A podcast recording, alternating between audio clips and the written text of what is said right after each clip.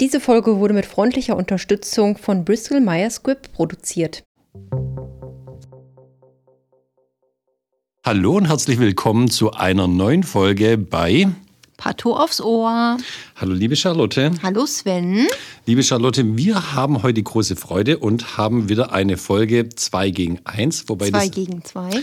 Ah, gar nicht 2 gegen 1 ist, sondern 2 gegen 2. Mhm. Nämlich wir haben heute zwei Gäste da. Dadam. Nämlich von der Firma BMS, Bristol Myers Squibb, den äh, Dr. Martin Brockmann und den Stefan Reininghaus. Hallo, ihr zwei. Hallo, vielen Hallo. Dank für die Einladung. Vielen Dank für die Einladung. Danke ja, für die Anreise. Wir freuen uns auch. Ja. Ich habe schon angekündigt, ihr seid von der Firma BMS. Wollt ihr beide ganz kurz was zu euch sagen, zu eurer Funktion äh, in der Firma? Das machen wir sehr gerne. Lieber Martin, möchtest du starten? Ich starte gerne. Ähm, wir sind beide im gleichen Team, das Team äh, Precision Medicine. Das heißt, wir sind für die äh, Diagnostik bei uns in der Firma zuständig, hauptsächlich für die pathologische Diagnostik im Moment. Und ähm, unterhalten uns deswegen sehr viel und sehr gerne mit Pathologen, manchmal auch mit Molekularbiologen, aber natürlich viel lieber mit Pathologen. Oh, das freut uns. Ja, und deswegen sind wir auch gerne heute hier. Mein Name ist Stefan Reininghaus-Jansen. Ich habe die große Freude, dieses Team bei Bristol Myers Squibb leiten zu dürfen seit 2017.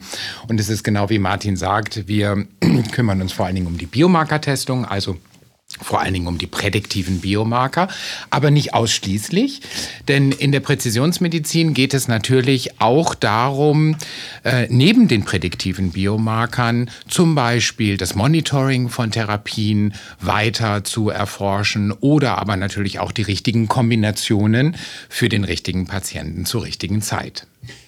Und genau deswegen haben wir euch heute als Gäste dabei, nämlich ihr seid absolute Experten auf dem Gebiet der Immunonkologie ähm, und der Therapie dazu und der Testung dazu. Und äh, deswegen haben wir uns euch heute da. Und heute wollen wir uns unterhalten über immunonkologische Ansätze und die Testung in der Medizin, in der Onkologie. Mhm. Ihr zwei, könnt ihr irgendwas dazu sagen? Was ist Immunonkologie? Ähm, wo kommt es her? Ist ja ein relativ frisches Feld, erst seit ein paar Jahren, ist ein richtiger Gamechanger auch gewesen in der Medizin. Sag mal, woher kommen diese ganzen Erkenntnisse aus der Immunonkologie, die wir heute wirklich für unsere Patienten auch einsetzen können? Ja, dann starte ich mal. Ähm, ja, Startschuss war eigentlich die Entdeckung der sogenannten Immuncheckpoints also äh, Kontrollmechanismen oder Kontrollcheckpoints, die dem Körper helfen, das Immunsystem zu regulieren. Und da, wenn wir über Immunonkologie und über immunonkologische Therapien sprechen, spielt vor allen Dingen im Moment der Immuncheckpoint PD1, PDL1 eine Rolle. Ähm, das sind Oberflächenproteine, die auf äh, Immunzellen und auf Tumorzellen oder auf körpereigenen Zellen exprimiert werden können. Und die dazu führen, dass der Körper Entzündungsreaktionen äh, in Schach halten kann oder auch wieder abfangen kann, um einfach gesundes Gewebe vor Entzündungsreaktionen und dem Angriff des Immunsystems schützen kann. Also klassisches Beispiel, wo es eine ganz wichtige Rolle spielt, ist in der Plazenta, mhm. wo ja, ja.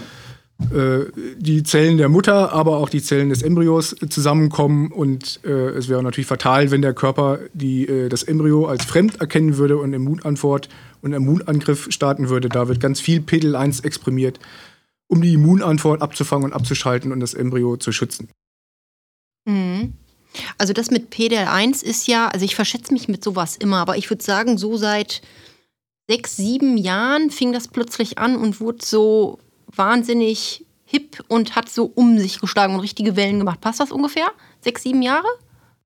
Das glaube ich sogar schon ein Jahr mehr. Ich glaube, die erste Zulassung, die wir bekommen haben, war Anfang 2015. Mhm. Ich sag doch, ich verschätze mich immer. Also sind jetzt sieben Jahre, fast acht Jahre schon. Mhm. mhm.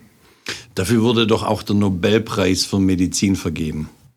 Genau, der James Ellison hat, glaube ich, 2018 den Nobelpreis bekommen mhm. für die Entdeckung äh, dieses Checkpoints PD1, PDL1. Und dann gab es noch einen zeitgleichen zweiten Nobelpreis für die Entdeckung des CTLA4-Mechanismus mhm. und anderer Checkpoints für einen Japaner. Stefan hilft mir gerade weiter. Ähm, hieß er Hondo, aber es kann auch ein Klischee sein. Ich weiß es nicht genau. Da muss ich passen. Ja, auf jeden Fall wurden sogar zwei Medizin-Nobelpreise für die äh, Entdeckung der Checkpoint-Inhibition äh, vergeben. Und das hat natürlich dann zusätzlich nochmal für für Aufmerksamkeit gesorgt. Und ähm, Charlotte, wie du gesagt hast, ist dann so in der Medizin, vor allem in der Onkologie, so richtig abgegangen. Ja.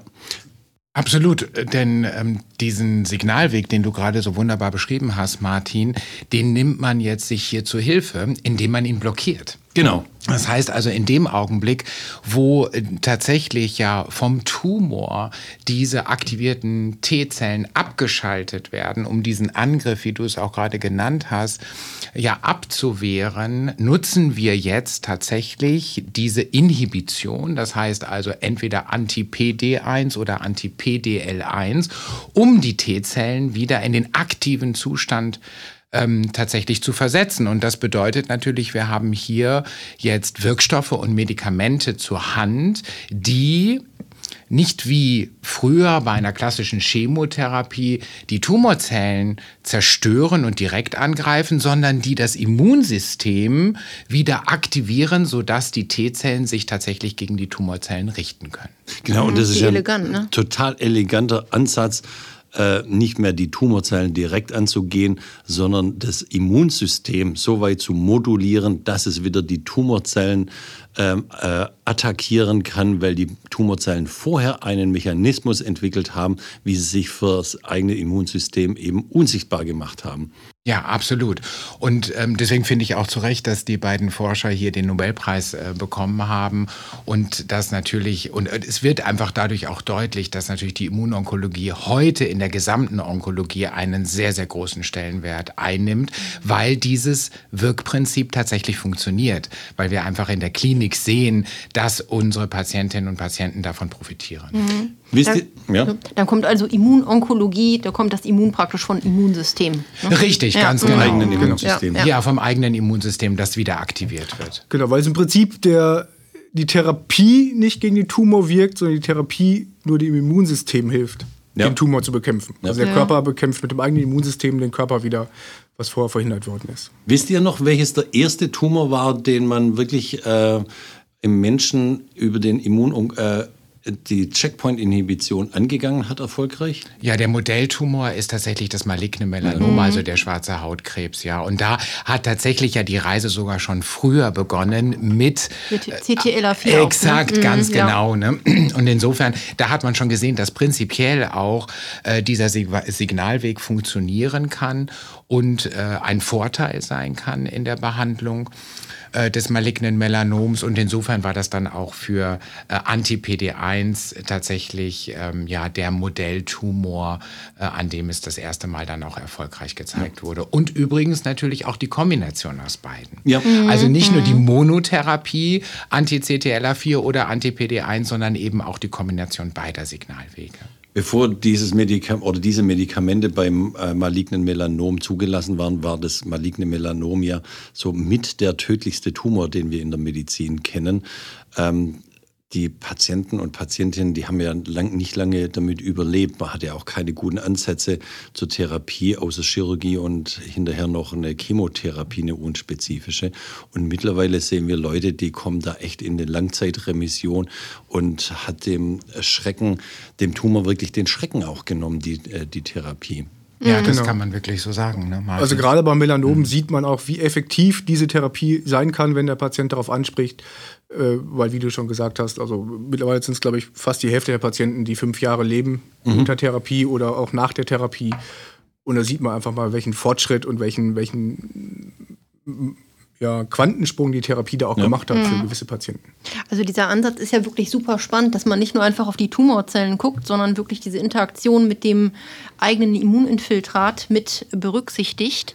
Man hat ja auch unabhängig jetzt von Checkpoint-Inhibitoren auch schon gewusst, dass je mehr Immunzellen ein Tumor hat, ähm, desto besser die Prognose. Ja. Das hat man ja auch das zum Beispiel schon, beim Melanom gewusst oder beim NSCLC oder so, dass man schon wusste, mhm. wenn einfach vom Immunsystem das angeschaltet ist, im Sinne von, da ist viel mehr weiß man, die sind prognostisch besser. Das ist ja, ja eigentlich total spannend. Ne? Ja, absolut. Und jetzt kann man da so reingrätschen. Und ne? jetzt kann man da so reingrätschen. Mhm. Und es ist deswegen natürlich auch spannend, weil man dann sehr früh eigentlich schon begonnen hat, mit diesen Ansätzen sich natürlich eben auch das Gewebe anzuschauen. Mhm. Genau das, was du gerade sagst, Charlotte. Also man hat dann tatsächlich eben auch Gewebeschnitte natürlich äh, auch äh, sozusagen unter der Therapie und auch nach der Therapie angeschaut da, wo noch Resttumor auch äh, äh, tatsächlich gewonnen werden konnte. Und dann hat man natürlich das erste Mal gesehen, dass die Expression von PDL1 tatsächlich eine Rolle spielen könnte, auch mit dem Blick auf die Vorhersage, wie wahrscheinlich ist es denn, dass ein Patient, eine Patientin von der Therapie auch profitiert. Also das, was wir ja als prädiktiven Biomarker bezeichnen. Richtig. Mhm. Charlotte, wir hatten ja hier auch schon in unserem Podcast einige äh, Fallvorstellungen, wo dann auch bei verschiedenen Tumoren die PDL1-Testung von uns immunhistochemisch durchgeführt wurde. Mhm. Ähm, Frage an euch beiden Experten. Habt ihr gerade einen Überblick, welche Tumoren mittlerweile alle über eine Checkpoint-Inhibition angegangen werden können und wie die Testung stattfindet? Nämlich, Martin, du hast ja schon gesagt, beim malignen Melanom wissen wir, dass ungefähr 50 Prozent nur auf eine PDL1 oder PD1-Therapie ansprechen. Ähm, wie sieht es da mit der Testung aus und warum sprechen die einen an und die anderen nicht an? Ja, das ist tatsächlich immer noch so ein bisschen äh, nicht ins, in Gänze beantwortet, ähm, weil, wie du schon sagst, im Melanom sprechen viele an, nicht alle, aber beim Melanom ist zum Beispiel das klassische Beispiel, wo die Zulassungen alle vollkommen ohne prädiktiven Biomarker sind. Also da muss gar keine PDL1-Expression mhm. bestimmt werden.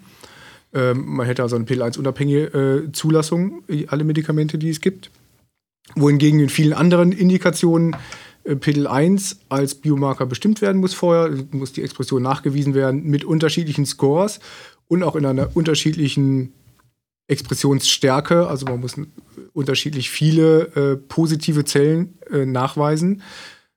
Ich muss ganz ehrlich sagen, ich habe den Überblick verloren, wo überall Zulassungen äh, da sind, weil es so viele verschiedene gibt mhm. mittlerweile, äh, auch mit so vielen verschiedenen Cut-offs und unterschiedlichen mhm. PDL1-Werten.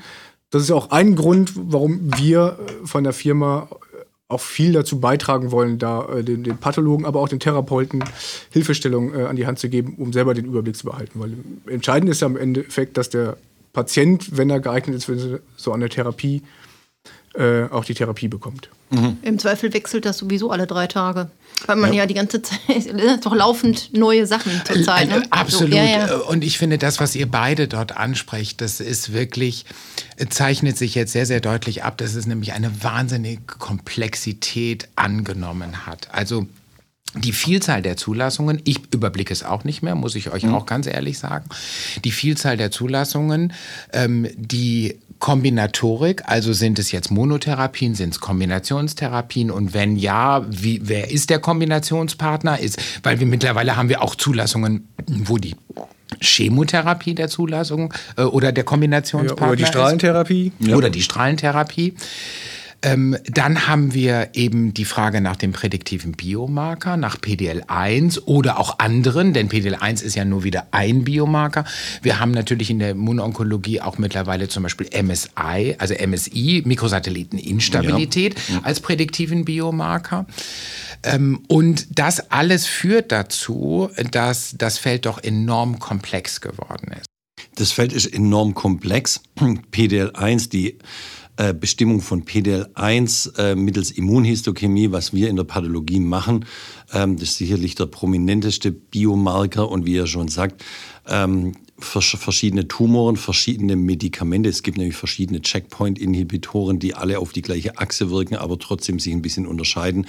Ist dann immer die Frage äh, bei uns Pathologen, ist PDL1 jetzt auf den Tumorzellen äh, exprimiert, auf den tumorinfiltrierenden Lymphozyten exprimiert oder eine Kombination aus beiden. Wir richten uns danach, wir sind regelmäßig mit unseren Klinikern im Austausch über die Tumorboards und darüber halten wir den Überblick, wo wir PDL1 äh, mittels Immunhistochemie bestimmen müssen und wo nicht und welchen Score sie brauchen und wo nicht. Und das müssen wir in unseren äh, diagnostischen Leitlinien eben die ganze Zeit anpassen, äh, in unseren diagnostischen Standards. Also wirklich komplex hochdynamisches Feld. Ähm, mir fallen mittlerweile auch nur noch ganz wenige Tumoren ein, wo ähm, zumindest Second-Line PDL1 äh, oder die Anti-PD1-Therapie nicht mehr zum Tragen kommt. Ja. ja. das ist auch so. Also wenn wir jetzt die großen Entitäten betrachten, ja, also sei es das Lungenkarzinom oder natürlich auch äh, Darmkrebs oder schauen wir uns zum Beispiel jetzt auch das Triple Negative Breast Cancer, also ja. Mammakarzinom an, ja, ähm, dann gibt es dort überall mittlerweile Zulassungen. Ja. ja? Also das sind äh, Tumorentitäten, wo man oder wo heute äh, die Onkologin und der Onkologin in aller Regel auch First Line tatsächlich schon mhm. ein Angebot für eine immunonkologische Therapie machen kann. Manchmal mit vorgeschalteter prädiktiver Testung, ja. manchmal ohne. Äh, am meisten, wie du schon gesagt hast, ja die PDL1-Expression mittels Immunhistochemie. Manchmal ist aber, wie du gesagt hast, auch die äh, Bestimmung der Mikrosatelliteninstabilität eben der prädiktive Marker. Also komplexes Feld, ich kann's, wir können es alle nur wiederholen, komplexes Feld, dynamisches Feld, da muss man wirklich an vorderster Front dabei bleiben und in ständigem Austausch sein, Nummer eins mit seinem Kliniker, wir als Pathologen, mhm. aber natürlich auch mit der äh, forschenden Pharmaindustrie, die die Medikamente zur Verfügung stellen. Ähm, da müssen wir im ständigen Austausch sein und deswegen seid ihr auch hier als Partner eingeladen, um von eurer Seite da mal zu berichten. Ja, absolut. Vielen Dank, Sven, ähm, dass du auch das jetzt nochmal thematisierst, denn da wollen wir natürlich auch eine ganze Menge machen und da machen wir auch schon. Genau, bericht Menge. mal, was ja? macht ihr? Ja, richtig, genau. Also ich äh, fange jetzt mal an, dass wir diese Situation haben mit den unterschiedlichen Tests für PDL1, mit den unterschiedlichen Scores, mit den unterschiedlichen Cut-Offs und was wir da auch von den Ärztinnen und Ärzten ähm, gehört haben, ist, was hilft wirklich? Das ist tatsächlich eine Übersicht. Also haben wir wirklich mal angefangen, eine Übersicht zu erstellen und das jetzt wirklich firmenübergreifend, ja. also nicht nur für unsere eigenen Wirkstoffe und Medikamente, sondern auch die der Mitbewerber, haben wir wirklich eine, ähm, ja, wir nennen das PDL1 Zulassungsübersicht erstellt, mhm. wo sowohl die Pathologin, der Pathologe, als auch natürlich die klinisch tätigen Ärzte nachschauen können, wirklich sortiert nach Tumor, nach Indikationen. Brauche ich PDL1? Brauche ich es nicht? Und wenn ich PDL1 brauche, wie muss es denn dann bestimmt werden? Reicht der Tumor Cell Score bzw. der Tumor Proportion Score? Oder muss ich auch den CPS, also das, was du gerade schon angesprochen hast, den Combined Positivity Score bestimmen? Oder reicht äh, die Auswertung der Immunzellen? Ähm, das findet man dort alles schon niedergeschrieben. Das gibt es tatsächlich auch als Printmaterial Sodass man es auch ans Mikroskop legen kann oder auch der Onkologe kann es sich natürlich in die, äh, neben, in, in die Praxis oder in die Klinik legen. Ja. ja. Ähm, aber es ist natürlich sehr dynamisch und deswegen haben wir uns ein bisschen mehr noch überlegt, Martin. Genau, wir haben noch ein bisschen mehr. Also für, für alle, die an dieser äh, Zulassungsübersicht interessiert sind, die kann man auch bei uns auf der Webseite herunterladen. Also gerne mal drauf gucken, das ist die äh, bms-onkologie.de mhm. äh, und dann der Reiter Präzisionsonkologie, da könnte man sich die äh, herunterladen. Das verlinken wir bestimmt auch. Ja. Aber wir haben äh, auch noch mehr gemacht. Wir haben vorher schon mal festgestellt, äh, das Schöne bei uns im Bereich der Diagnostik ist ja, dass das ein Bereich ist, wo die Pharmafirmen gegeneinander nicht in Konkurrenz arbeiten, weil wir im Prinzip alle das gleiche Ziel haben, nämlich eine äh, flächendeckende, qualitätsgesicherte Testung in Deutschland zu etablieren. Äh, und das ermöglicht uns natürlich mit, mit anderen Pharmafirmen zusammen viel mehr zu bewegen, als wir es alleine könnten. Und wir sponsern zum Beispiel, wir arbeiten alle eng mit der Quip zusammen äh, und fördern da und sponsern, unterstützen die äh, Portale der Quip, unter anderem das PEDL 1 äh, Portal, wo man auch immer äh, fast tagesaktuell, sage ich mal, die neuen Zulassungen äh, sich anschauen kann. Also du, du sagst gerade die Quip. Wir hatten ja letztens die Corinna Jörens äh, im Podcast zu Besuch, die dann über die Arbeit von der Quip äh, erzählt hat, also die Qualitätssicherungsinitiative in der Pathologie, wo es genau darum geht, eben Firmen unabhängig von der jeweiligen Zulassung, eben, dass wir unsere prädiktive Diagnostik eben auf einem guten Stand halten.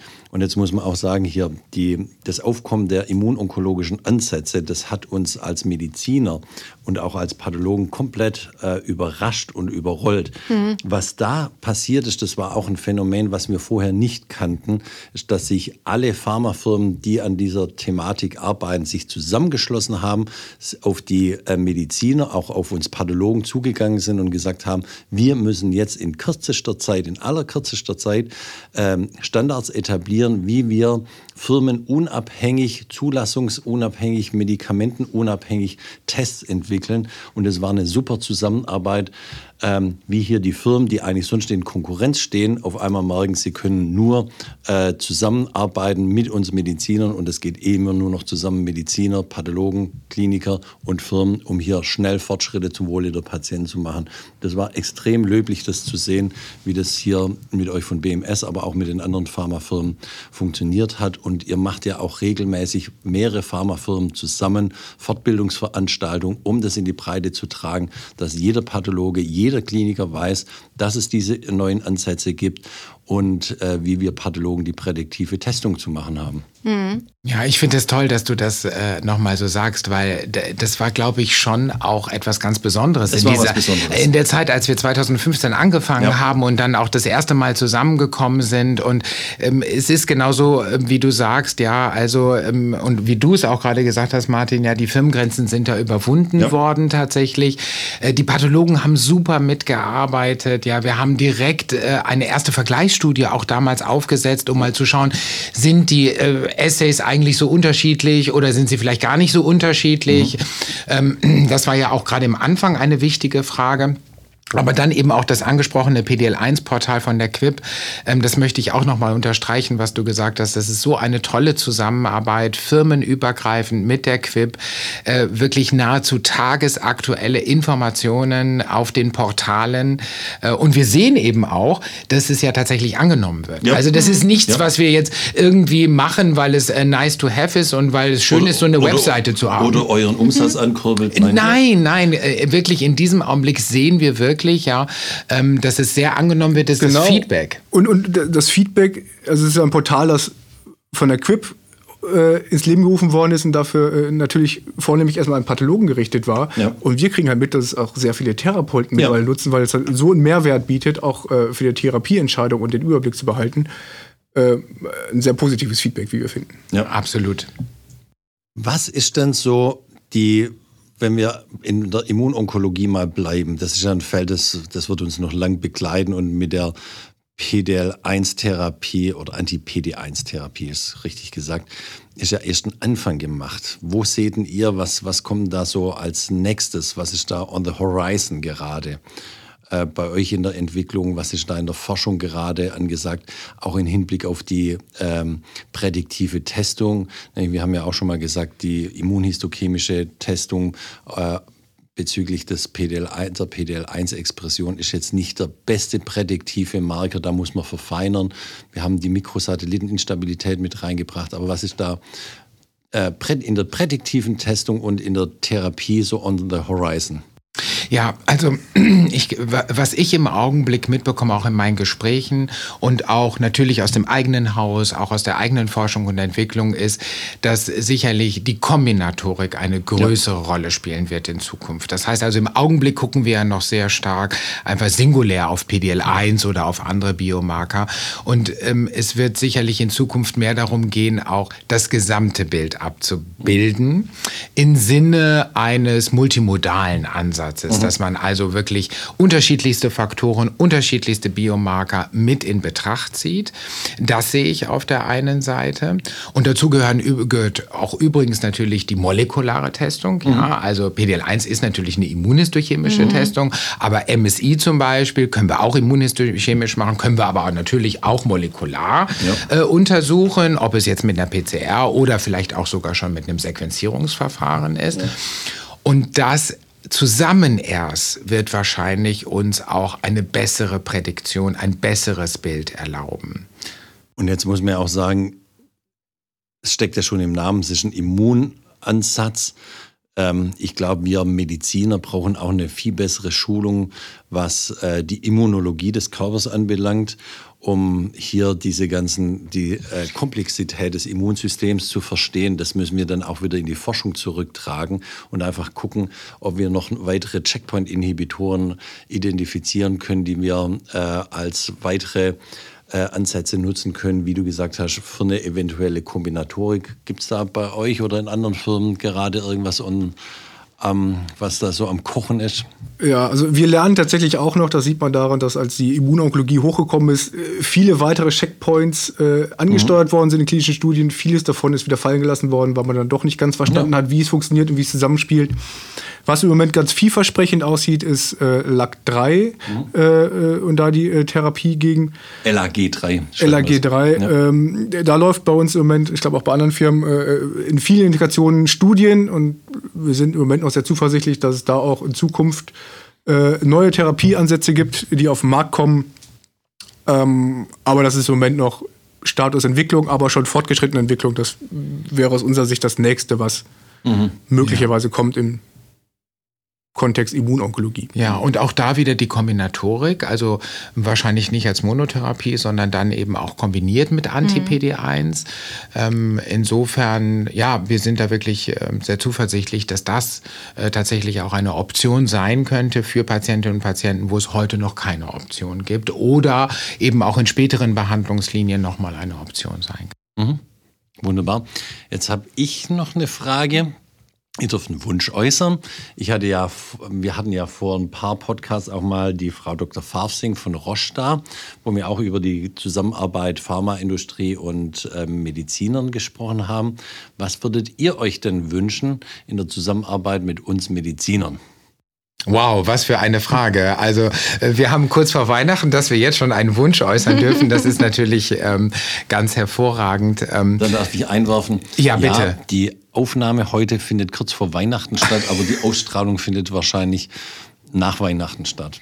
Okay, gut, das ist dann für die Zuhörer und Zuhörerinnen auch aufgeklärt worden. Ja. ja. Nein, also ich wünsche mir, dass diese Zusammenarbeit, wie wir sie insbesondere hier in Deutschland mit der gesamten Pathologie in Deutschland haben, und das sage ich ganz, ganz bewusst. Ähm, ich meine damit natürlich vor allen Dingen die akademischen Spitzenzentren, aber auch natürlich die niedergelassenen ähm, Pathologinnen und Pathologen in mhm. diesem Land, zu denen wir auch einen, ähm, ja, einen ganz hervorragenden Kontakt und eine ganz hervorragende Zusammenarbeit haben, dass das so weitergeht. Ja, also ich, ich habe jetzt gar keinen Wunsch, äh, der da nochmal draufsattelt, sondern ich wünsche mir einfach, dass diese vertrauensvolle und wirklich auch sehr produktive Zusammenarbeit äh, weitergeht. Denn wir wissen ja nicht, was, was kommt dann noch alles. Ja, und PDL1 ist ein wunderbares Beispiel, wo wir gezeigt haben, äh, wie, ähm, ja, wie, wie toll und ähm, ja, wie effektiv diese Zusammenarbeit auch sein kann im Sinne für unsere Patientinnen. Denn das ist ja der Grund, wieso wir wir das alle machen, wieso ihr das macht, wieso mhm. wir das machen. Äh, und ähm, das wünsche ich mir einfach. Martin, hast du da noch einen weiteren Wunsch? Äh, so viel kann ich dazu jetzt gar nicht mehr beitragen. Du hast es äh, vollumfassend äh, beschrieben. Ich bin ja noch mehr äh, im Außendienst aktiv, also ich besuche die Pathologen noch viel häufiger aktiv als der Stefan.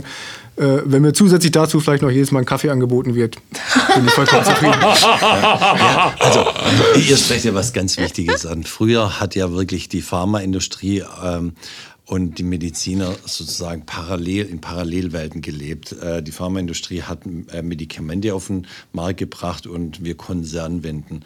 Spätestens, äh, also im Bereich, den, den, mhm. der uns Pathologen auch betrifft, ähm, als die ganze Molekularpathologie zum für, als prädiktive Testung für die Anwendung der Tyrosinkinase-Inhibitoren hochkam da hat man schon gemerkt, hier dieses Feld, diese Entdeckung aus der Forschung, die kriegen wir nur zeitnah an den Patienten, wenn wir zusammenrücken. Und noch viel mehr haben wir das jetzt wirklich gemerkt hier, als 2015 die Immunonkologie in die Medizin kam, ähm, wo sogar Pharmafirmen zusammenarbeiten mussten mit den Medizinern, um das so schnell wie möglich in den, an, den, äh, an unsere Patienten hinzukriegen. Mhm. Und das hat wirklich äh, also phänomenal gut funktioniert und das wäre so, ohne dass mich jemand fragt, mein Wunsch, dass wir einfach weiter zusammenrücken, weiter zusammenarbeiten und hier das äh, Gebiet weiterentwickeln. Ja, ja fantastisch. Ja. Also da kann man wirklich nichts hinzufügen. Mhm. Also ich glaube, wenn man so mittendrin steckt, merkt man es ja häufig nicht so.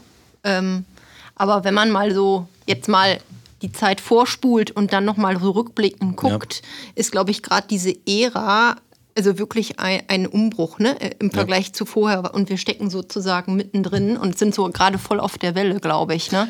Das ist irre. Und wenn ich mir auch überlege, was sich das so in der letzten Zeit gewandelt hat in der Diagnostik, wenn wir unsere immunhistochemischen Färbungen zurückkriegen, wie viel davon wirklich nur die diagnostischen Marker sind Ja. und wie viele davon jetzt immer mehr die prädiktiven werden. Ja.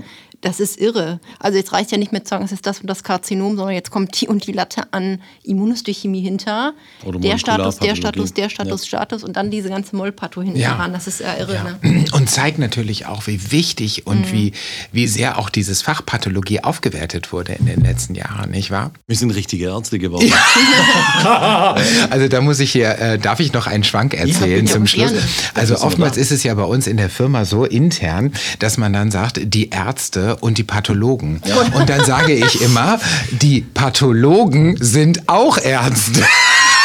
Und die Pathologinnen sind auch Ärztinnen. Richtig, ganz genau. Ja, ja, ja, ganz klar. Und Charlotte, das, was du gesagt hast, ähm, jetzt erst mit so einem gewissen Abstand und Rückblick sieht man erst mal, was wir alles geleistet haben zusammen. Und da trifft wieder dieser Spruch zu, äh, glaube original ist von Kierkegaard, aber Steve Jobs hat den, glaube mal irgendwie ähm, vereinfacht rübergebracht, als das Leben wird vorwärts gelebt, aber rückwärts verstanden. Ja, das wir, stimmt. Wir, wir wussten gar nicht, was wir damals, was da auf, äh, mit uns passiert ist, aber so rückblickend muss man sagen, das war echt eine Erfolgsgeschichte. Ja, definitiv. Guti. Hm. Guti. Und wir sind Zeitzeugen. Sind Tadam. Zeitzeugen. Guti. Ja. Ich möchte nochmal sagen, dass wir uns wirklich gefreut haben, heute herzukommen. Ähm, Es war auch ein bisschen aufregend. Ich habe das noch nie gemacht mit dem Podcast. Bedank Dafür habt ihr es ganz gut gemacht. Ja, danke schön. Und äh, wir bedanken uns wirklich, denn wenn man so sieht, wer schon alles hier Gast oder Gästin war, dann ist das ja wirklich eine Ehre. Und deswegen sagen wir vielen Dank, dass wir heute hier sein durften. Die Ehre ist auf unserer Seite. Wir haben uns gefreut. Wir haben uns riesig gefreut. Vielen Dank. Dann bedanken wir uns auch bei unseren Zuhörerinnen und Zuhörern. Danke, Charlotte, bei dir. Danke, Sven, auch bei dir. War mir wieder eine große Freude mit Ja, dir. und ich war froh, dass ich heute nicht allein mit dir war. Ja, ja, ja. Gut, also, tschüss zusammen und bis zur nächsten Folge nächste Woche. Tschüss Bei zusammen. Pato aufs Ohr.